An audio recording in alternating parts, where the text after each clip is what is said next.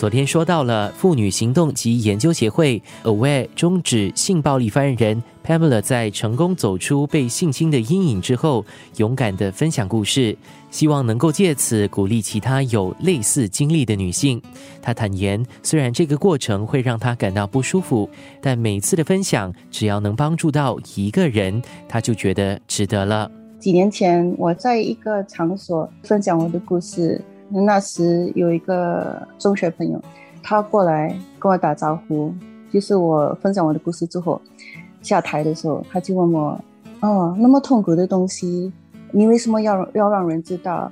他就跟我说：“哎呀，我们华人不应该把不开心的事情跟别人分享。”我就觉得，我听了我就觉得很尴尬。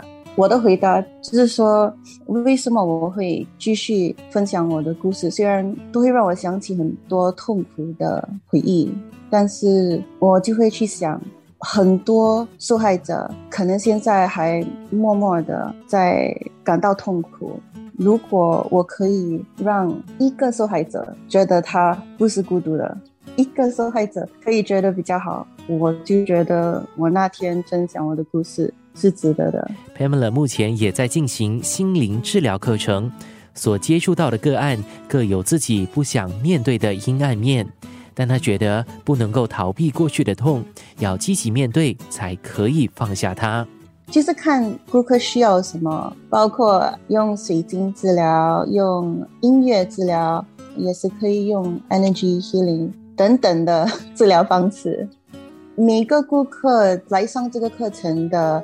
目的都会不一样。据说最近我一个顾客，他小时候他的爸爸一直打他，但是我不知道，所以从那边可以慢慢去治疗。那个顾客可能他的目的是回去当时的那种痛苦，因为如果你一直避开、逃避当时的痛，你永远不能治疗。每个顾客的目的都不一样，但是 in the end 就是让他们觉得心情比较平静，对。自己的了解很深刻，还有给他们一个比较 clear 的 idea，怎么走出自己的痛苦，走向前。生活加热点。同样的，今年三十六岁的曾美善 Hannah 也在以过来人的身份帮助与自己有类似经历的女性。美善曾经两次吸毒贩毒入狱。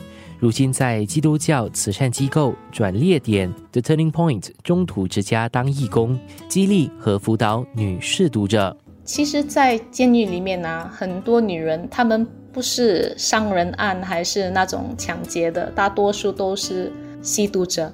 然后他们之前都是像我啦，偷偷是好玩，心理上的问题，男朋友的问题，然后跟我一样，就是陷入了这个陷阱。而且我觉得这个陷阱，它毁了他们的一生。我在想，如果啦，我单单这样鼓励人，能救他们，能救他们的家庭，而且这些改造的人，其实他们活得更有意义，更感恩。我就是想要帮助多一些人，就可以像我这样子，因为。就是从监狱出来后再回去吸毒的有六十八仙，他的 success rate 很低的。我和美善聊天的过程中，他一直提到了分享两个字。他说：“相信真心的跟对方交朋友，聆听并真正了解他们，才能让女士读者对他敞开心房，把他们当做我自己的朋友。他们知道我的经历，就容易的把他们心里面的话跟我说。”而且他们也不会有防备之心啦，可能他们不会觉得说我看不起他们。辅导的时候就是像朋友一样鼓励他们。其实我在转捩点辅导那些吸毒者已经有蛮多年的，从二零幺四就觉得说我看到很多人，如果真的你用心，还是教他对的东西，其实他们自己可以走出来，而且很多东西可以改变。但是就是有时候那些辅导官可能他们就是背景跟我们不一样，就很难跟他们沟通。那我觉得说，如果我可以跟人家分享的话，可以帮助很多人。即使他们吸毒，他们还是愿意打给我，愿意找我，我还是一定会帮他们的。所以他们不用说躲躲藏藏。如果我可以站出来跟他们讲的话。开启这条路的话，我当然要开。帮助女失毒者的义工曾美善，当年十三岁就在夜总会陪酒，在监狱中生下了儿子。当时的他是怎么想的？